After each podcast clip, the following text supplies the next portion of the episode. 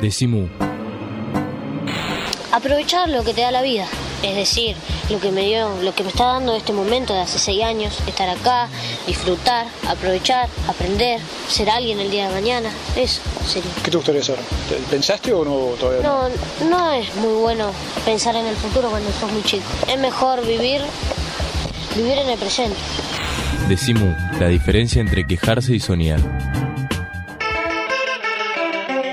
Esto no es un programa de radio, porque esto es Decimu. Y que no sabemos qué es, pero es una charla, a lo mejor es un... ¿Qué puede ser esto, Néstor? ¿Qué, qué estamos haciendo? ¿Un invento? Una, ¿Un lanzamiento al aire? Yo creo que es una emisión, pero creo que en esa búsqueda de, si quiere, de denominación o de nombre, está la, lo que es parte de. Yo creo que esa hibridación es lo que, si nosotros supiéramos qué es lo que estamos haciendo ahora, ya como que se rompería la magia. Entonces, Estaríamos esa encasillando. Claro, y ahí estaríamos en lo que nos están enseñando hoy toda la todes las diferentes identidades. Que eso cuando te encasillan, ahí es donde tienen las posibilidades de inmovilizarte. Entonces, claro, la diversidad sexual es lo que hoy nos está abriendo. Yo por eso tomo la diversidad sexual que aprendí con los diferentes eh, libros que fuimos sacando con muchas nueces, el acercamiento con esas cuestiones, por ejemplo, la heterosexualidad heredada, es un- una cosa que, que te sirve para pensarte. Entonces, de la diversidad sexual pasamos a la diversidad funcional, que es cómo llego yo al chino de la esquina a comprar o no Claro. ves las veredas y ahí ves que los cuerpos no normales son los que el sistema jode, ya sean una diversidad sexual o una diversidad funcional. Ahí estamos hablando con Néstor Saracho entonces sobre esta complejidad de temas en el cual, eh, bueno, hay un dato interesante que decías que si nos encasillan se rompe la magia. Así que esto a lo mejor no es un programa de radio, sino un programa de magia. Entonces, en este programa de magia, Néstor nos está contando también esa magia cotidiana y ese esfuerzo tremendo a partir del momento en el que lo atropelló un automóvil cuando estaba tratando de hacer esas caminatas lunares en la selva de, de Marginal, que está allí atrás de la autopista, atrás, atrás del Seamse, junto al Río de la Plata, y esa selva marginal que han podido defender con una asamblea enorme que ha hecho cantidad de actividades de recursos de amparo y lograron frenar que convirtieran esa selva en un puerto madero este, posmoderno. Sí. Eh, Néstor haciendo toda esa actividad y haciendo una de esas caminatas lunares, que me acuerdo que Tobías iba con el con el, peris- con el El telescopio, ¿no? el telescopio todavía siempre lo usamos. para ver para ver la luna. Este, y allí lo atropelló un auto a Néstor, mató a Gladys, Gladys Romano. que, que era una de las compañeras que estaba allí eh, haciendo esa recorrida cuando se estaban yendo. Y a partir de eso estamos hablando de cómo enfrentar nuevamente y cómo retomar la vida. Por eso Néstor está diciendo, ¿cómo hago para llegar acá al chino de la esquina? Estamos Sí. en un séptimo piso por lo pronto, Sí. con lo cual ya tenés que abrir la puerta, ir a un ascensor. Y tuvo una cantidad de dificultades porque a Néstor le amputaron la pierna izquierda y a partir de eso es como ver el mundo de nuevo. Sí. Y entonces me tenés que aclarar algunos detalles. Ya vamos a decir cómo llegas al, al chino de la esquina, pero mientras tanto me hablabas de toda esa movilización, todo eso que fue tan movilizador para vos que era por lo del juicio, porque además a Sí. vos te, te El cabe... primer, el primer día de feria volvíamos de, de ir a los tribunales de Quilmes para preguntar por qué no, por qué no estaba preso la persona que nos ¿Qué te atropelló. atropelló? Y ahí nos enteramos, eh, capaz que ella estaba fijada o capaz que la, la fijaron ahí, la fecha de inicio de juicio el, para el 18 de octubre, ahora próximo. Claro, en ese momento de esa movilización yo estaba en el Amazonas, por eso no, Claro. no pude ir. Sí. Pero siempre me quedó la sensación de lo que es la banalidad de el crimen, no sé cómo llamarlo, Mm. porque una persona medio borracha anda en un auto un poquito apurado que se y se lleva puesta gente a la que Mm. mata y esto parecería algo casi menor. Este hombre se escapó en ese momento, quiso huir. Sí, después lo agarraron esa misma noche y estuvo un mes preso hasta que cambió el juez y porque el abogado de él pidió la escarcelación se la dieron.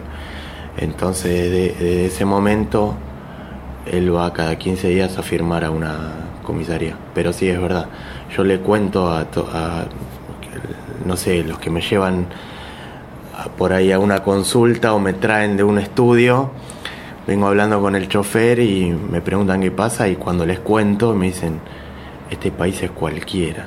O sea, y yo lo que, lo que sospecho es que no es casualidad. Este sistema eh, de procedimiento penal está armado para que cuando el hijo de papá se mandó una cagada usando la Hilux, si pone un buen abogado y no tiene antecedentes, hay probabilidad de que termine haciendo tareas comunitarias. Que por eso es que fuimos nosotros y nosotras a, a los juzgados de Quilmes. Porque, bueno, me enseñaron las fábricas recuperadas. El que no llora no mama, dice el tango. Claro.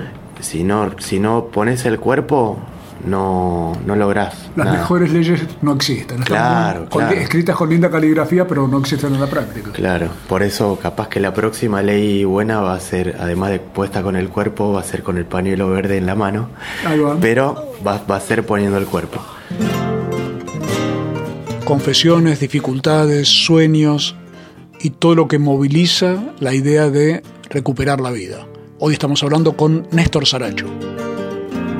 Ese día nos enteramos que el juicio arranca recién, el juicio oral y público contra Raúl Sanguina, que si querés ponerle sanguinario, no, si se te escapa sanguinario no estaría mal, eh, arranca el 18 de octubre, para lo cual también vamos a hacer una manifestación en la puerta, una concentración, donde vamos a explicar paso a paso, tal vez con imágenes, como me decía una, una amiga vacuna. Eh, explicando eh, bien qué es lo que pasó paso a paso, para también explicar el inicio de esto que es con la, resistencia de no la entrega de la costa. Claro. Y además, por eso, lo que yo me quedé pensando es esta banalidad, te decía, esa trivialidad con la cual se atropella y se mata a alguien en este mundo alcoholizado, ¿no? Mm. Estamos como en un mundo drogado, alcoholizado, donde un sábado a la noche, porque era exactamente un sábado a eso de las nueve y mm. media de la noche, cuando ustedes volvían de este paseo, de esta caminata lunar tan hermosa por la selva, que de golpe se topan con el borracho. O sea, como que estamos con una vida, no sé si pensaste en ese tema, pero a mí siempre me, conmocionó esa idea de, la gente que está alienada, por así decir, mm. para pasar un rato divertido. Sí. Y cuesta vidas. Inclusive eh, bueno, hace rato hablábamos de la diversidad sexual y de la heterosexualidad heredada, ¿no? Y lo relacionamos con la diversidad de los cuerpos. Claro, y para pasar a la diversidad funcional. Pero yo creo que todas estas cosas nos sirven para mirarnos a nosotros. ¿Cuándo es que también yo necesito refugiarme porque ya no doy más? No sé, el patrón me echó eh, o diferentes cosas que pasan en la cotidianidad que no, no te cierran. Algo típico de la modernidad, me siento fracasado. Claro, y uno se refugia en el alcohol. Yo personalmente he tenido momentos, obviamente no me subí a un auto porque no sé manejar ni, ni maté a nadie, pero también inclusive en este sentido, esto sirve para pensarnos ¿En qué ponemos la energía nosotros cuando nos sentimos decepcionados o fracasados o que hacemos todos mal? Yo tengo, ahora estoy hablando en terapia eso, tengo una frase que es que hago todo mal. Eh, cuando, no sé, se me cae un vaso al piso, ya enseguida hago todo mal. Es culpa mía. Sí, es culpa mía. Entonces... Y el, el sistema, como vos decís, Néstor, te lleva a pensar que si te va mal es por culpa tuya. Claro. Nunca porque el sistema puede ser injusto, concentrador, eh, desigual y demás. es culpa tuya. Claro, entonces ahí es donde entra, bueno, me compro dos birritas y me relajo un toque o me prendo un faso. No estoy haciendo apología de la no no alcoholismo ni no drogarse.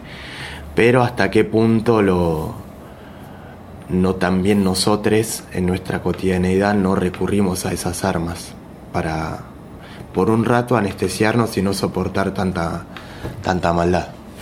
Y eso lo pudiste ver ahora con más distancia. Sí. Sí, sí. Sí, porque inclusive a mí me pasó de que cuando todavía no estábamos mudados acá en Floresta con, conviviendo con Ceci, cuando estaba allá en Corina, a veces mitad de la semana, yo le decía a mi vieja que cuando iba al, al chino a comprar o al mercadito, que me traiga una cerveza y cuando y ella la iba a comprar, pero me decía, ¿no estarás tomando mucho? Como las palabras pueden verse, habrán visto lo conmovedor de lo que cuenta Néstor Saracho sobre las propias dificultades que hay que superar. Ya volvemos con esta entrevista que podría tener el título de una vieja canción que creo que no hay que olvidar nunca. Gracias a la vida. El agua, la tierra, la amistad. Creemos en dioses que existen. Decimos. Estamos presentes cuando hay que defender tu trabajo, en el cuidado de tu salud y la de los tuyos, en el momento de preservar y ampliar tus derechos, porque estamos presentes donde vos estás. Satsai Presente. Afiliate al Sindicato de las Nuevas Tecnologías ingresando a www.satsaipresente.com.ar. Todos los meses, cuando pases por el kiosco, decimos... Decimos. Mu, el periódico de la vaca. Decimos. Todos los meses pateando la calle.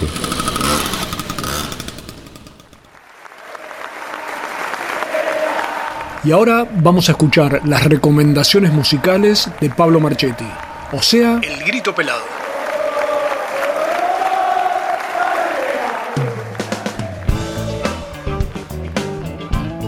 Hola, ¿qué tal? Bienvenidos. Esto es El Grito Pelado, el segmento musical de Decimu. Hoy les quiero presentar a una artista que está arrancando, un artista que editó su, su primer disco. Estoy hablando de Gisela Magri. Magri, ¿eh? Con G. Gisela Magri, que sacó un disco que se llama Madeja. Gisela Magri tiene, digamos, una... Si, si hubiera que poner un rótulo, cosa horrible, pero bueno, eh, decir más o menos orientar por donde anda, digamos que eh, se mueve en el universo del tango. Pero claro, eh, si bien aborda algunos, algunos tangos, sobre todo de, del cancionero nuevo, ¿no? de nuevos autores, también hace versiones de por ejemplo, de Fernando Cabrera o de Luis Alberto Spinetta, ¿no? Em, pero vamos a escuchar, vamos a escuchar a continuación de Madeja, este disco debut de Gisela Magri, vamos a escuchar un eh, montaje musical, así lo, así lo presenta eh, Gisela Magri, eh, en, una, en, una, operación estética, digamos, bastante digo, muy común, pero sí frecuente en la música eh, contemporánea y sobre todo en el tango contemporáneo, ¿no? Eh, esta especie de, de mashup entre dos canciones. Eh, no, mashup, eh, no lo digo de manera literal porque evidentemente un mashup es tomar grabaciones que ya existen, pero, eh, pero sí una cruza. Pienso en lo que hace la orquesta Fernández Fierro con las luces del estadio de Jaime Ross y Buenos Aires Hora Cero de Piazzola. Bueno, algo así hace Gisela Magri con esto que vamos a escuchar ahora que se llama Sentimiento Gaucho y Villero. ¿Qué es Sentimiento Gaucho y Villero? Es un montaje, como decía, como lo presenta Gisela Magri, entre Sentimiento Gaucho, un, tango del año 1920, con música de Francisco y Rafael Canaro eh, y letra de Juan Andrés Caruso, y lo, lo mezcla, lo, monta con Sentimiento Villero, un tema del año 2001 de Ariel Salinas, Ariel Salinas el compositor, un, un tema de Pibes Chorros, ¿no? Así que Vamos a ver cómo 80 años después, de alguna manera estos sentimientos están hablando de algo parecido. Y además, además nos revela o nos confirma que Sentimiento Villero bien puede ser un tango. Es una letra absolutamente tanguera. Eh, tal es así, y digo que nos confirma, porque es un tema que ya ha sido abordado de, de manera desde el tango por la orquesta típica Cambio de Frente. Yo tuve, bueno, el enorme placer de, de cantar eh, este tema, este sentimiento villero, con la orquesta Cambio de Frente. Me, me invitaron, me invitó esta, esa gran orquesta que es Cambio de Frente, a cantar una versión tanguera para orquesta. O sea que ya es un tema, sentimiento villero, que que digamos forma parte de- del, del sen- del sentimiento, iba a decir, no, de, de- del repertorio tanguero de varios intérpretes, o por lo menos de dos intérpretes de la escena del tango contemporáneo. Gisela Magri, entonces, con este sentimiento gaucho y villero.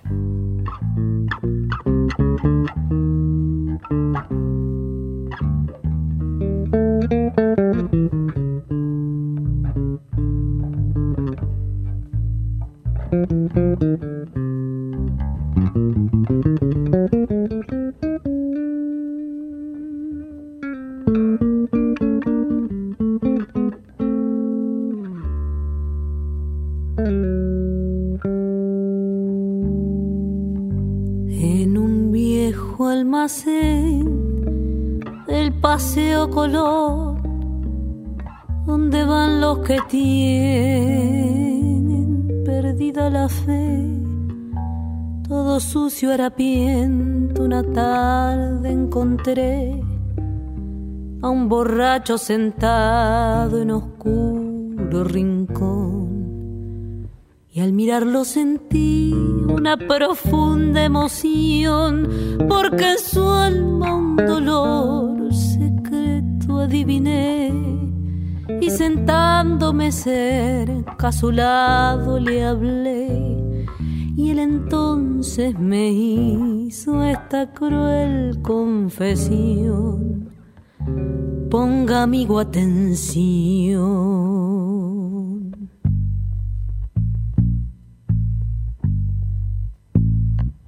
Solo y triste me refugio en mi guarida. Con un vino estoy calmando mi dolor. El recuerdo de tu voz que me decía, larga el faso, las pastillas y el alcohol. Sin embargo yo seguí dándole duro sin pensar que por drogón te iba a perder. Vos te fuiste con tu madre para el Chaco. Y en la villa sin tu amor yo me quedé. Y ahora estoy atontado por efecto del alcohol. Sin tu amor no le encuentro otra salida a este bajón. Porque hoy daría todo para que vuelvas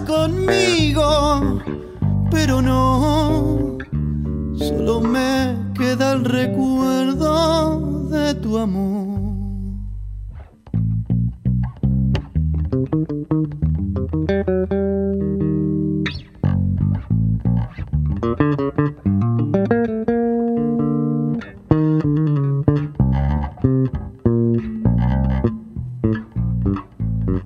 En un viejo ahora almacén estoy paseo colón Atontado por van efecto del que alcohol. tienen perdida la fe, todo sucio tu harapiento. amor, Una tarde encontré a un borracho este sentado en oscuro porque rincón. hoy daría todo para que vuelvas conmigo, pero no, solo me queda el recuerdo de este amor. Y ahora En un viejo almacén del estoy Paseo Colón. atontado por efecto del Todo sucio alcohol. harapiento, Sin una tu tarde encontré no le encuentro la salida a este en bajón. Porque hoy daría todo para que vuelvas conmigo. Pero no, solo me queda el recuerdo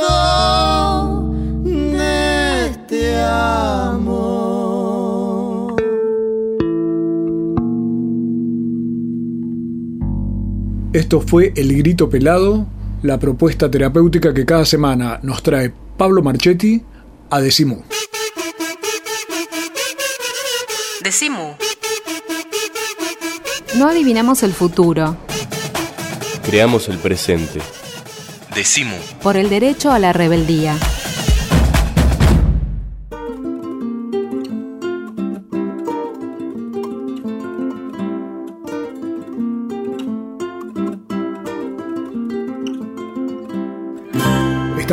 En una charla, es uno de mis tantos reencuentros con Néstor. Nos reencontramos todo el tiempo, Néstor. en, las, en las situaciones más extravagantes, Sí. ahí vamos encontrándonos. Me acuerdo siempre que una vez yo decía, con respecto al Famatina, que habría que pensar, el Famatina y la lucha antiminera, ¿no? Yo decía, habría que pensar cuál es nuestro Famatina. Y Néstor ahí encontró, por ejemplo, toda esta lucha por la selva marginal, que era en, en- en tu barrio Sí. la, la pelea ambiental que dar, ¿no? Sí, y ese preguntarse también te ubica, porque uno, si reprimen en Famatina, yo que vivo en Buenos Aires o en Capital, si voy corriendo al obelisco o a la Casa de La Rioja, pero tal vez en mi barrio o en mi localidad están pasando cosas que no son tan visibles como el Famatina. No, es que hay un cerro que lo quieren hacer mierda. Capaz que hay, no sé, un problema de agua o acá como pasaba en Bernal, que una multinacional quiere destruir la última selva para construir un puerto madero. Claro. Y ahí es donde Era viene- Techín, vamos a aclarar Claro. para que no, no se pongan. Claro, que no piensen mal. Claro. Eh, y ahí es donde, donde aparece la ubicación. Claro. Y, y ahí es donde también tenés el progresismo, porque allá también en, en Famatina te dicen que si vos no querés que esté el proyecto minero, estás en contra del progreso. Y entonces acá en Bernal te dicen, ah, si vos no querés que venga un puerto madero acá en zona sur es porque estás en contra del progreso. Y no, el progreso es lo que nos está destruyendo. Yo siempre me acuerdo que había un psicoanalista alemán que era Eric Fromm, que hizo varios libros como El miedo a la libertad, Tener o Ser, que él decía que el, el único signo de progreso humano siempre lo, lo da la desobediencia. Porque el que desobedece es el que rompe algo para que la humanidad pueda avanzar. Si todos fuéramos estrictamente obedientes de todo lo que está dado, nos quedaríamos como momias velozmente. Y Néstor Saracho es una especie de desobediente profesional, porque todo el tiempo estás creando situaciones nuevas e incluso ahora a partir del atropello, como vos lo, lo nombrás, estás empezando a ver en qué medida movilizar las cuestiones políticas, sociales y prácticas alrededor de, de esto de lo que vos llamás eh, Diversidad funcional. diversidad funcional. A ver, ¿cómo estás pensando el tema? O sea, ¿qué pasa con las personas que tienen dificultades para moverse en este mundo? Bueno, es que no está el- la ciudad no está pensada para que la habiten gente que tiene que trasladarse con silla de ruedas o con andador. Tenés veredas todas rotas acá en Capital, que es supuestamente el lugar más Rico. lindo Y más lindo y más- cuidado de toda con- y con más Argentina, obras. con más obras. Entonces, inclusive las mismas obras te tapan momentos que tenés que bajar a la calle del cordón, que eso en andador no es fácil, no es que das un paso y bajás a la calle para cruzar la obra, no. Tenés que tener un punto de apoyo para poder mover el, el andador y acomodarlo o tiene que haber un movimiento tipo rampa para poder avanzar con la silla de ruedas. Bueno, y por esto es que en su momento en Corina empezamos a juntar firmas para que pongan rampas en, los diferentes, en las diferentes partes del complejo habitacional, que lo empezaron a hacer, pero fue luego de juntar firmas con los vecinos y que también esté la voluntad política en Avellaneda para hacerla. Porque si la querés hacer en Quilmes o Lanús, digamos que los intendentes de Quilmes y Lanús actualmente no son tan copados como el de Avellaneda hoy, que, eh, Que por menos te escucha. claro, Hay un problema de, de hipoacusia, ¿viste? sí, este, sí. este tema de las discapacidades es así complejo, ¿no? si hay políticos que a veces no saben cómo escuchar. ¿Cómo escuchar? Y eh, bueno, entonces, y ahora que estoy acá en Capital, en Floresta, Flores, el límite de Floresta y Flores, cuando vas al Parque Avellaneda, solo hay un acceso que tiene rampa por un costado. El resto de los accesos eh, al Parque Avellaneda son unos em, como unos escalones que son altos y curvos. Entonces ahí sí o sí tenés que tener ir caminando con alguien o que te empuje la silla de ruedas o en andador caminando con alguien que te puedas apoyar para acomodar el andador en el siguiente escalón. Entonces, yo no, no me difícil imaginarme de acá a un tiempito o haciendo movidas culturales o ferias callejeras de libros con editoriales amigas o cómplices para juntar firmas para que acá en el Parque Avellaneda haya más accesos para gente con silla de ruedas o andador. Y así sea para ir al chino de la esquina diferentes lugares. Estamos con Néstor Saracho, creador de cooperativas, un peleador de toda la vida y una persona que además ha logrado, esto por lo menos lo digo yo, convertir problemas que son personales en gestiones colectivas para ver cómo encarar la vida. Por eso las cooperativas, por eso estas de las juntadas de firmas, los festivales, las editoriales. Pero otro tema que involucra esto tiene que ver con algo que cualquiera que haya estado escuchando el programa se da cuenta que es un nivel de sensibilidad de Néstor con respecto a la mirada que tiene para ver la realidad, ver las cosas y ver lo que nos pasa a cada uno de nosotros, ¿no? Y eso te ha llevado también a lo artístico, porque cuento la anécdota. Néstor un día fue a cubrir en la Escuela de Cine de Avellaneda una toma, esto era para la vaca, y se quedó y finalmente terminó organizando ahí cooperativas de cineastas y terminaste estudiando cine y haciendo cine. Sí. O sea que a vos te abren la puerta y enseguida entras Sí. con todo. ¿Cuántos cortometrajes, cuántas películas has hecho? Porque me decías además que estás preparando ya tu primer largometraje. Sí, hasta ahora hice diferentes cortometrajes, creo que llegan a siete. El más eh, que tuvo más reconocimiento fue Crónicas Emergentes, que es donde cuento una noche de trabajo en un hospital donde trabajé. Porque vos trabajabas en el hospital en la Sí, parte de y en los momentos de guardia eh, o en los momentos de descanso me iba con la cámara a filmar. Si no, no se podría haber filmado ese Obvio. documental como se filmó. Ese documental, aclaro, fue premiado en Chile Sí. como el mejor... eh, mejor documental y me gané el- el- la estatuilla es muy simbólica porque tiene la forma de un gatito que dibujaba el director que a mí me gusta mucho que ya falleció que es Chris Marker Mira vos. Eh, así que todo está cerrando así Todo que va- todo va todo, todo el mundo digamos el- las pantallas están esperando mi primer largometraje que se llama se va a llamar ya se llama la combinación de los elementos que habla sobre, entre otras cosas, eh, cómo diferentes personas con sus manos recuperan el contacto con las máquinas en las que trabajaban. Y, va for- y forma parte de una trilogía que se va a llamar Las manos recuperadas. Que ya que estábamos hablando de reencuentros, creo que la palabra recuperada vuelve a, ser resignificada con todo esto que me está pasando. Así que creo que ahora estoy luchando por mí me estoy recuperando a mí.